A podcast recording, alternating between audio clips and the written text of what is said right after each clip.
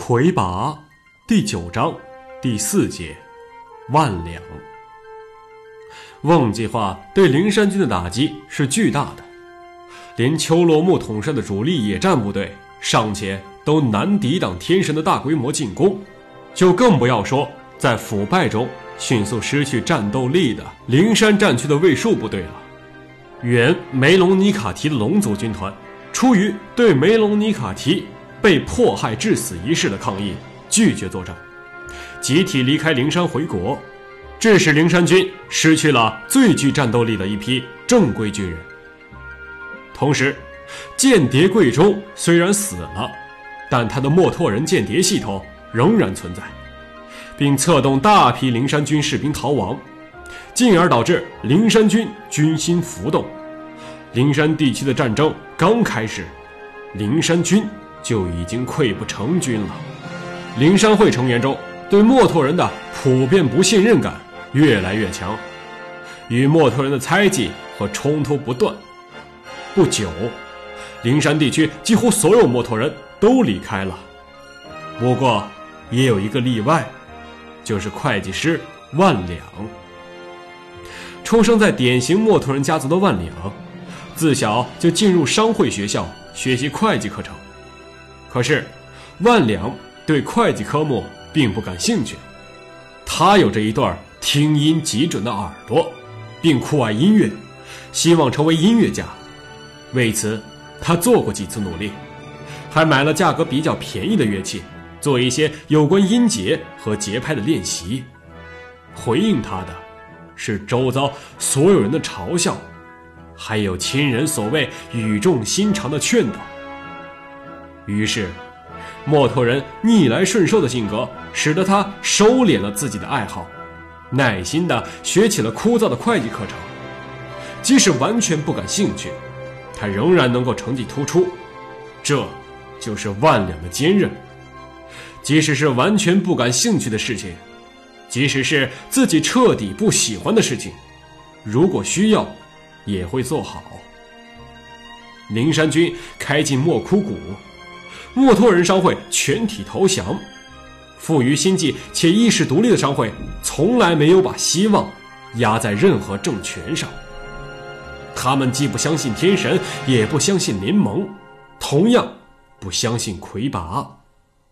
所以，商会的精英、财产和重要生意线索都一同分散转移到了地界各处，只有下层工作人员被集体移交给了灵山军。充当随军工作人员，万两就是其中的一个。魁拔安排这些墨拓人负责后勤给养的调配和统筹。墨拓人全体投降的事实，以及一直以来地界各族对墨拓人商会的不信任，使得魁拔帝国内部许多人对这批墨拓人心存芥蒂。只要战争中出现后勤保障方面的问题，人们都会归咎于墨脱人的不够忠诚和见利忘义。齐恒三甚至几次向魁拔建议，应该将这批墨脱人安排到别的岗位上去。在战争初期的一次重大军事失利中，因为后期机构缺乏战斗力而导致金库失守，听力超常的万良偶然间旁听到齐恒三等人在会议上极力要求魁拔。下令惩罚投降的墨拓人，魁拔却说：“他们的技能是我们所不具备的，没有这个能力的我们，所能做的就是信任他们，而不是指望他们去拼死战斗。”旁听到这些的万良从此开始学习脉术，虽然他对脉术完全不感兴趣，却能坚持下去，全靠重复的磨练和硬性记忆。万两的脉术就像他的账本一样精确、枯燥，却严谨实用。他默默成为了墨脱人里稀有的脉术使用者，而且熟能生巧，把自己超长的听力也结合进脉术中，自创了一套有钱币和算盘参与的脉术套路，不仅特别，效果还很好。瓮计划开始之后。灵山一带的战争形势非常严峻，魁拔军蒙受重大损失，整个军需仓库被袭，那里所有的守军和管理人员全部逃走，浩大的后方营盘空无一人。魁拔和丘罗木带着部队经过这里时，许多人开始断定是墨拓人的背叛导致的崩溃。然而，就在众人议论之时，夕阳下。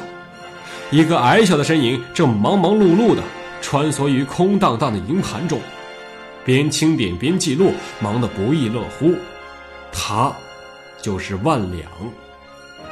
很多人把面前这个墨脱人当成了趁火打劫的窃贼。魁拔身边已经有妖侠打开麦门了，准备攻击。万良显然感到了这边的动静，他也只是往这边看了看，表情。依旧专注于清点他的东西，一语不发。他坐在半边已经打坏的屋子下，四周的地面散落着大战之后的残骸。他不时用笔写着什么，或是飞快地拨打着算盘。算盘的声音听上去是那么的坚定、冰冷。清点完毕，万两合上账本，满意的伸了个懒腰。